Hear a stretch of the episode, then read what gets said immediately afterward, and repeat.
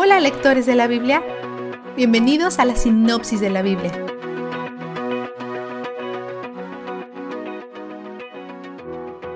Raquel envidia la capacidad de Lea de tener hijos y presiona a Jacob para que quede embarazada. Él le recuerda que solo Dios puede dar vida.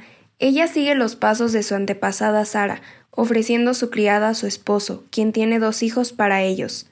Lea hace lo mismo y le da a su criada, quien también tiene dos hijos. La amargura y los celos están creciendo en los corazones de las hermanas, lo que lleva a la manipulación y represalia. El espíritu de codicia y comparación, más su falta de criterio, impulsa todas sus acciones.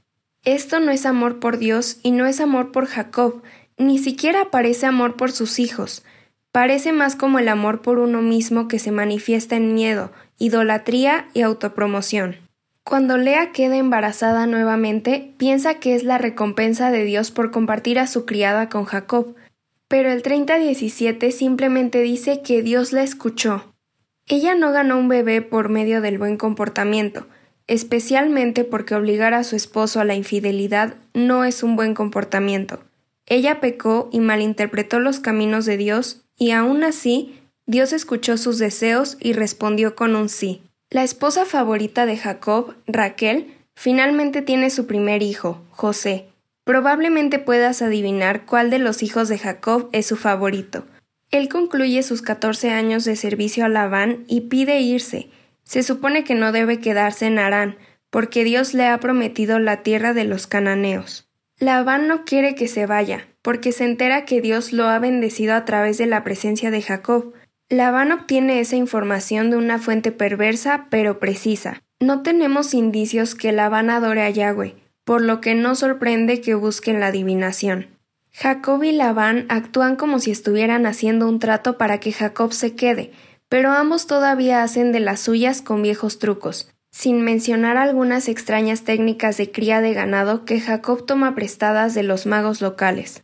A pesar de su pecado, Dios lo hace rico en animales, pero el problema es que Dios no quiere que se quede allí y que siga enriqueciéndose. Él quiere que Jacob vuelva a la tierra que le prometió. Jacob finalmente empaca para irse. Han pasado unos veinte años desde que Jacob salió de Canaán. Mientras escabullen, Raquel roba algunos de los dioses de la casa de Labán, lo que probablemente se refiere a ídolos. No sabemos por qué quiere estos dioses. Tal vez ella también los adora, o tal vez quiere venderlos, o tal vez quiere que su padre deje de adorarlos. A Labán le lleva tres días darse cuenta que se han ido. En su camino tras ellos, Dios se le aparece en un sueño y le advierte que mantenga la boca cerrada. Cuando finalmente los atrapa, actúa amablemente al principio. Ni siquiera pude despedirme. Luego va directo a su búsqueda. Los dioses que tenía en su casa han desaparecido ellos buscan a los dioses, que Raquel esconde debajo de una silla de camello y una artimaña sobre su periodo. Labán intenta salvar su honor estableciendo un acuerdo con Jacob. Este pasaje a menudo se toma fuera de contexto. Que el Señor nos vigile cuando ya estemos lejos el uno del otro. 31-49. Suena entrañable, pero dada la historia entre ellos, es más como si estuviera diciendo, no confío en ti, así que recuerda que Dios te ve incluso cuando yo no puedo.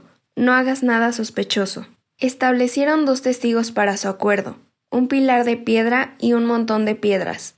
Estas tienden a ser prácticas paganas, a pesar que ambos invocan el nombre de Dios. Algunos estudiosos dicen que el pilar único de Jacob representa su adoración monoteísta a Dios, el único Dios verdadero, Yahweh, mientras que la pila de rocas de Labán representa su politeísmo, la adoración de muchos dioses. Vistazo de Dios. ¿Recuerdas cuando Lea manipuló a Raquel y Jacob para acostarse con Jacob y luego alabó a Dios por su embarazo? ¿Recuerdas cómo Jacob manipuló los procesos de reproducción y alabó a Dios por su abundancia? Tal vez su sentido de lo correcto y lo incorrecto está comenzando a surgir. Pero veamos más allá de eso para ver lo que podemos apreciar acerca de Dios aquí.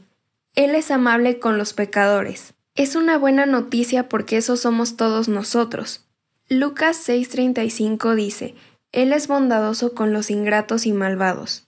¿Dios odia el pecado, la injusticia y la ingratitud? Absolutamente. Pero hoy vemos su misericordia. Hoy vemos su amabilidad y su provisión para los niños defectuosos que ha adoptado en su familia. Hemos sido adoptados por un Padre amable.